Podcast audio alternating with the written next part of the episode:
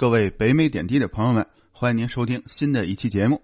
这一期啊，我跟您聊聊美国西岸的另外一个大的城市，叫 San Diego 圣地亚哥。还有的旅行节目呢，我看把它翻译成圣迭戈。总之啊，这是在美国西岸最南边的一个美国的大城市。咱们一提起美国的加州啊，总是想到的是旧金山和洛杉矶。圣地亚哥呢，好像并不把它放在首选的旅游城市里面。唯一能够想到它的呢，就是那里的海洋世界。咱们一般聊起在美国的主题公园呢，排在第一的肯定是迪士尼，第二呢就是环球影城，第三呢就是海洋世界了。圣地亚哥的海洋世界呢是非常出名的。我们在去年的年底，就是两千一九年的年底呢，去的圣地亚哥。主要的目的地呢，还是去参观那里的海洋世界。但实际上，我发现呢，除了海洋世界，在圣地亚哥啊，实在可玩的地方太多了。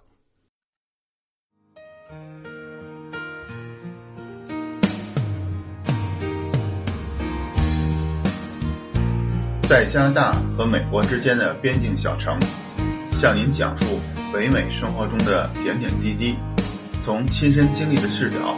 向您展现这里普通移民生活的方方面面，欢迎访问北美点滴的网站：www. 点点滴点 ca。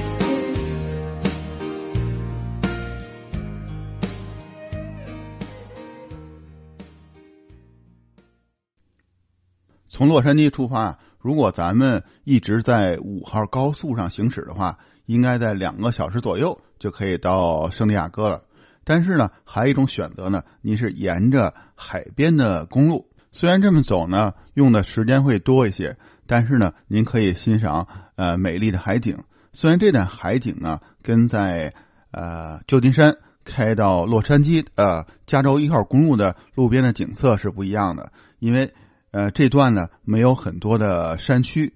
大多数呢都是平坦的海边的公路，但是有一种呃很惬意的感觉，因为它要不停的穿过这些小的城市。当您走到这小的城市啊或城市之间的道路的时候呢，咱们全身心呢好像都在浸润在这种南方的干净的海边城市这种休闲自在的气氛里了。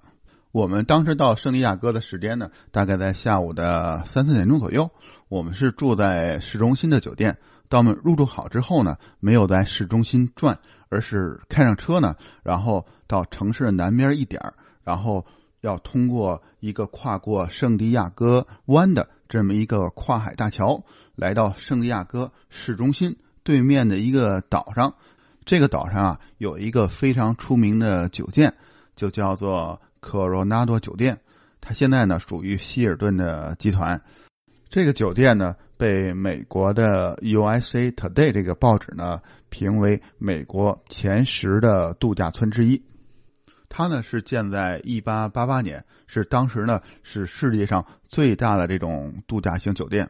即使到现在啊，它也是在美国第二大的这种木质结构的这种建筑物。这个酒店呢就在海滩的边上。面对着太平洋，咱们在海滩上啊，往回看这个酒店，一看呢，您就知道它是一个很与众不同、很有特色、有历史感的这么一个酒店。我们到的这一天呢，正好是圣诞节，十二月二十五号，来这里游客啊非常多。站在这个漂亮的酒店的前面，然后面对着太平洋，看着这里落日，真是一个非常美妙的傍晚。第二天早晨呢，我们穿上运动鞋就准备开始暴走圣地亚哥的市区。第一站呢，就准备去看中途岛号的航母。但是在路上啊，我们特意拐弯去了 Little Italy，就是小意大利，有点像咱们的中国城 China Town。但是因为我们去的时间呢是比较早的，有点像呃早晨呢去北京的三里屯儿这个时间呢，所有的酒吧呀、饭馆都是关门，还没有开开门。比较冷清。我们去到小意大利的时候呢，也是这种感受。晚上来这里应该更好一些。离开这里之后呢，我们呢直接往西走，到了海边，顺着海边走呢，很快就可以看到中途岛号的航空母舰了。这条航母呢，是很多军民来圣地亚哥必须来的一个地方。正好在两千一九年电影《中途岛海战呢也上映了。咱们知道，那个中途岛的海战呢是在一九四二年，是发生在呃日本袭击珍珠港六个月之后发生的一场海战。但是咱们这个中途岛的中途岛的航空母舰呢，是在一九四五年，实际上是在海战的三年之后才开始服役的。不过中途岛号呢，据说是当时全世界最大的船只了。它的全长呢是两百九十五米，在纽约的那条航空母舰呢，无畏号，它的长度是两百不到两百五十米。也就是说呢，中途岛号比在纽约的那条无畏号呢要长出大概在四十五米左右。我们一家呢没有时间去参观中途岛号的航母，继续往前暴走，不远处呢就是那个著名的胜利之吻的雕像。这件事情本身啊，是发生在一九四五年八月十四号的纽约的时代广场。当时呢，宣布，呃，二战胜利了，日本投降了。这样一个海军的一个水兵呢，他亲吻了旁边的一个女护士。但实际上，这个女护士呢，她是一个牙科的助理。虽然呢，他当时不认识这名水兵，但是没有拒绝他的行为。而且有意思的是呢，他也并不知道自己的这张照片呢。登在了十几天后出版的生活杂志上，直到呢十几年之后，他看到这张照片之后，从当时的衣服啊、身材啊，才发现这原来是自己的照片。离开这个胜利之吻的雕像呢，再往前走，就到了一个地方叫 Seaport Village，可以翻译成海港村。这个地方呢，是一个给游客休息啊、买纪念品的地方。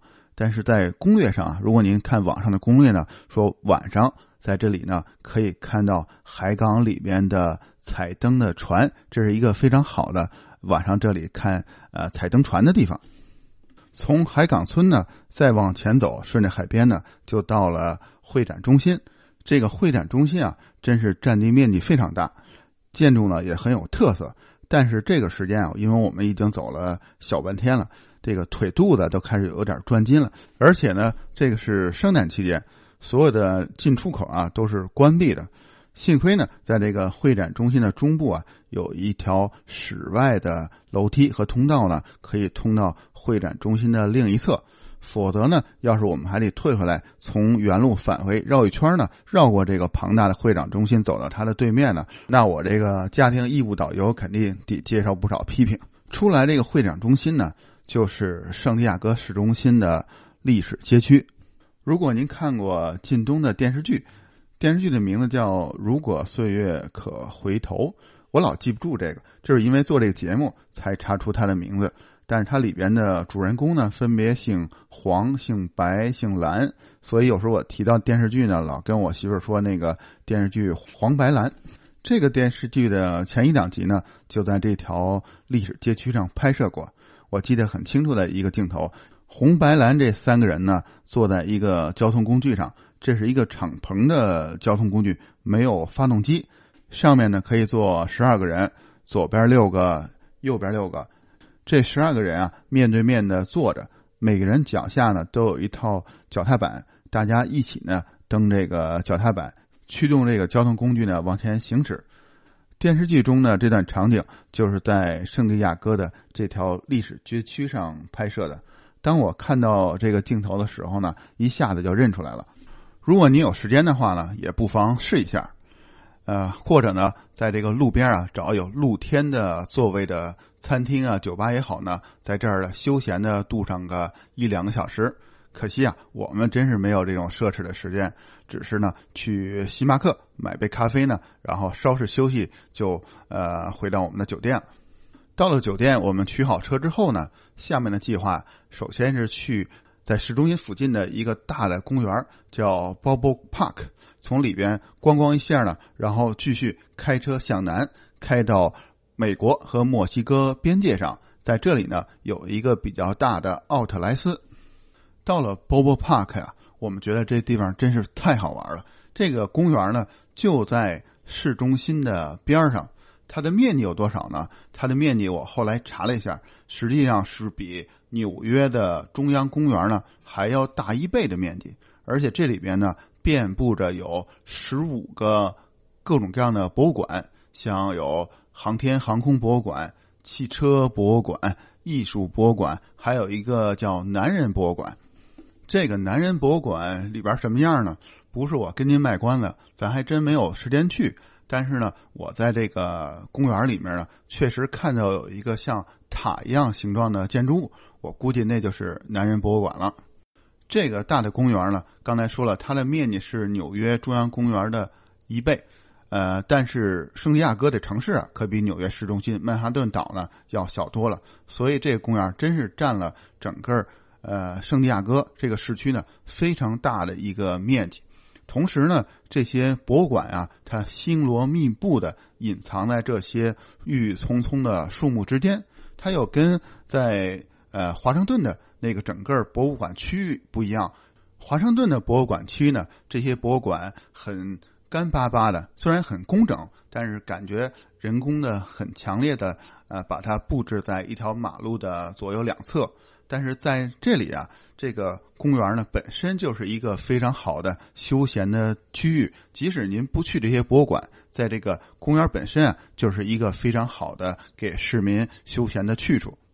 而且这些博物馆呢，还有一些呃不知道是不是博物馆的这些建筑呢，都很有特色，很有欧洲的风格。甚至像古罗马的建筑，所以这个区域本身啊，就是一个非常值得来的地方。呃，如果您的时间充裕的话，别像我们这样只是匆匆的在这里面呃一走而过，呃，开车呢从里边穿行而过。如果您有时间的话，我觉得呃在圣地亚哥的市中心啊，甚至安排两天的时间都是呃很充实的。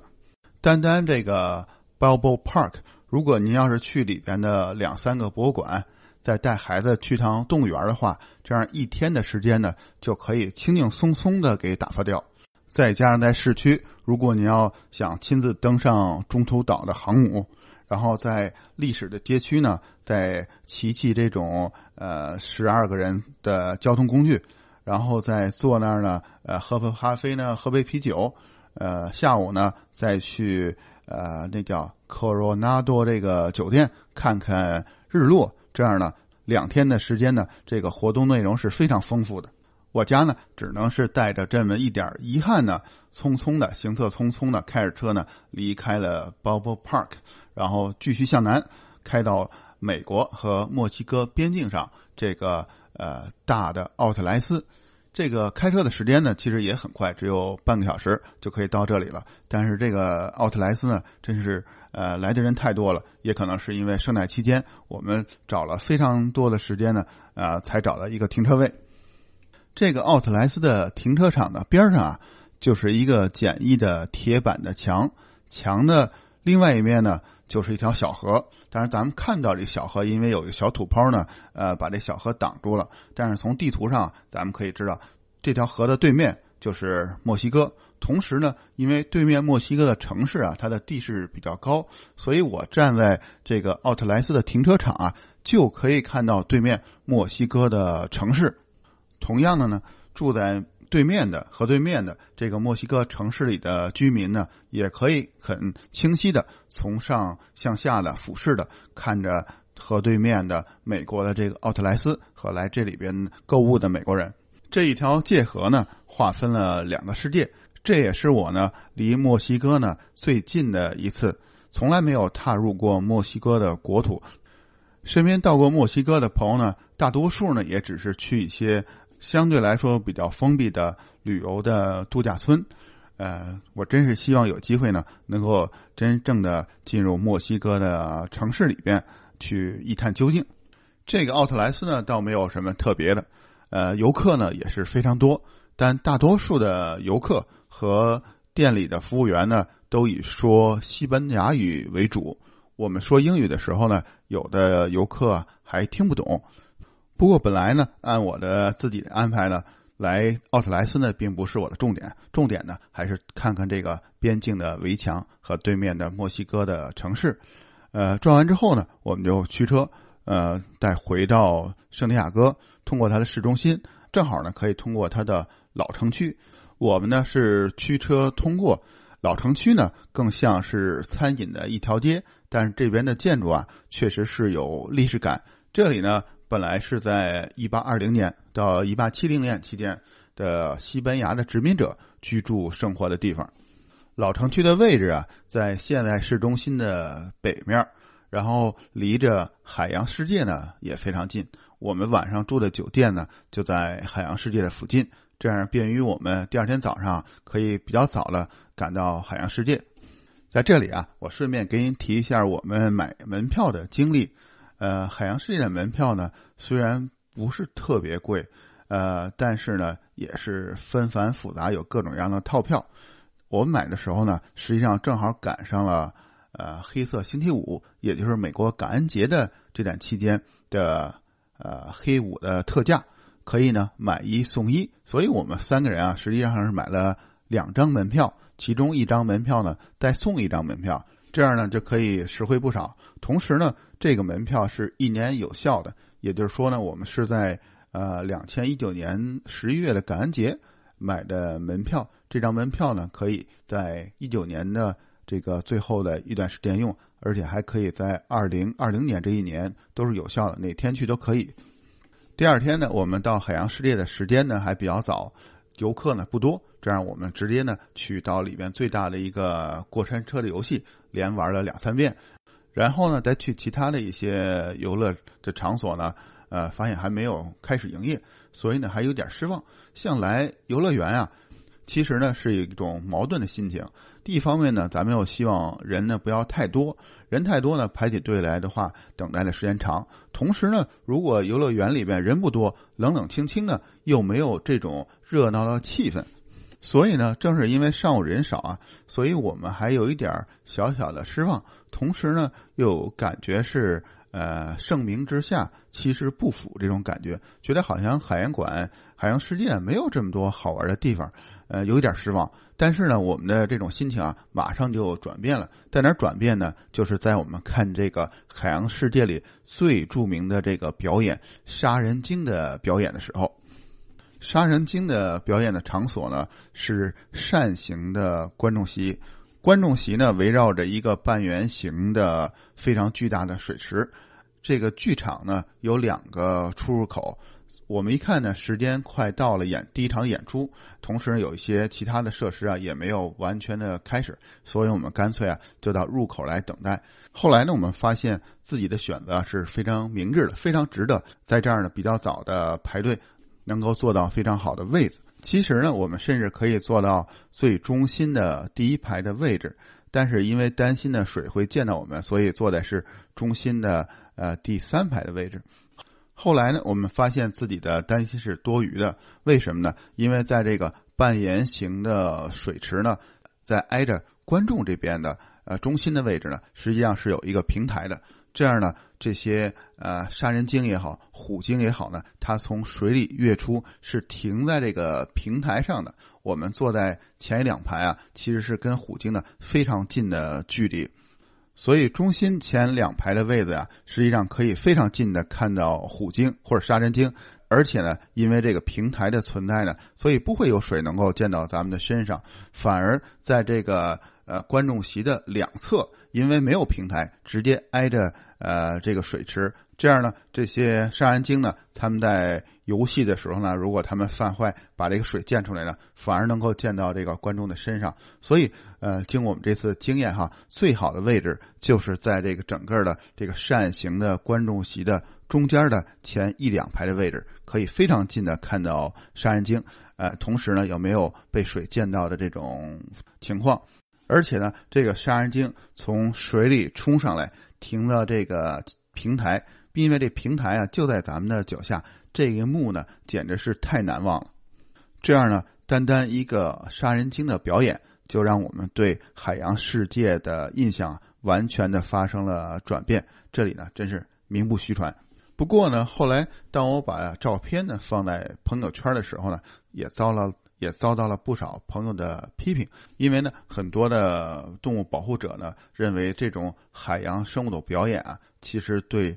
表演的动物呢，是一个非常不好的呃摧残。这些表演的海洋动物呢，给我们这些观众啊带来了极大的欢乐，但是他们自己本身呢，却生活在一个非常不欢乐的这种生存的环境，对他们来说。所以呢，呃，我也是挺矛盾的心情。除了这个最有特色的杀人鲸的表演呢，在海洋世界还有一个非常大的演员阵容呢，也非常强大的表演呢，就是海豚的表演。不过，因为海豚的表演呢，除了圣地亚哥的海洋馆呢，其他很多呢海洋馆也都有，所以呢，在这个海豚表演场馆里的这场演出呢，倒没有。给我留下特别深的印象。给我留下印象很深的呢，反而是一个比较小的露天的场馆，呃，剧场不大，呃，舞台也很小，呃，演员呢也只有两三个演员和几个小动物。但是这场演出呢，呃，所有的演员，尤其是最重要的这个喜剧演员呢，他的每一个面部的表情，每一个动作，同时呢，他和其他的动物还有他的同伴的配合呢。都让人有一种非常专业的、呃非常投入的这种印象。你看到了海洋馆，它和迪士尼和环球影城不一样，呃，不是去做各种刺激的过山车呀、各种设呃设施，而是呢来看这里的人和动物的表演，又要安排看这些表演，同时呢还要看各种场馆，所以这一天啊行程还是挺紧张的。我们后来发现。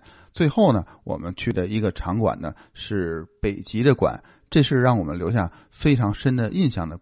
呃，这个场馆这里边呢还有北极熊，还有一个温顺的白鲸。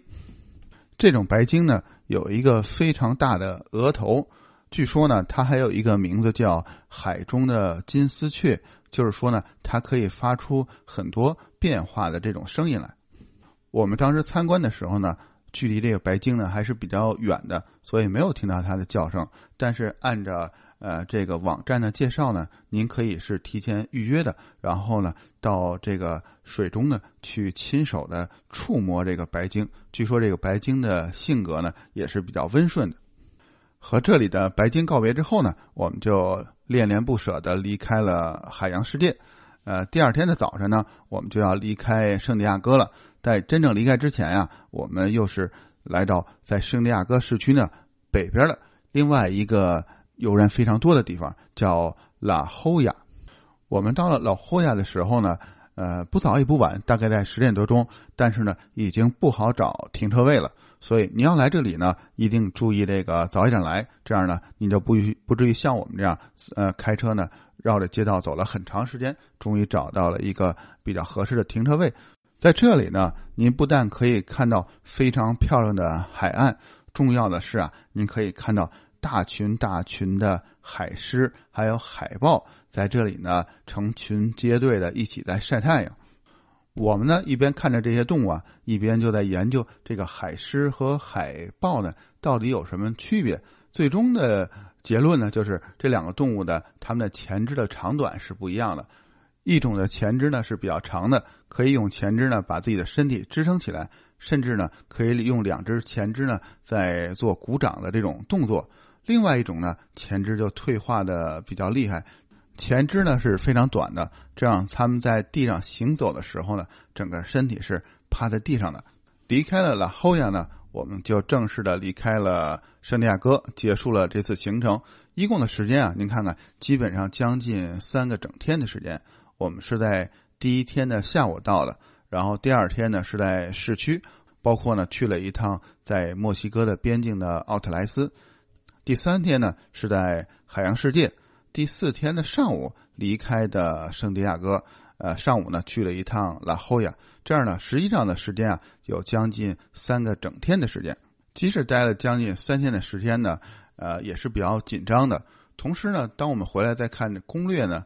呃，发现还有一些地方我们是没有去到的，也就是说呢，圣地亚哥呢是一个值得在那儿待上好几天也不会觉得闷的地方。好了，各位朋友，圣地亚哥的行程呢，我就给您介绍到这儿了。希望这期节目呢，能对您以后去安排去圣地亚哥的行程呢有所帮助。感谢您的收听，欢迎您点赞、呃转发、评论，呃，咱们下期再见。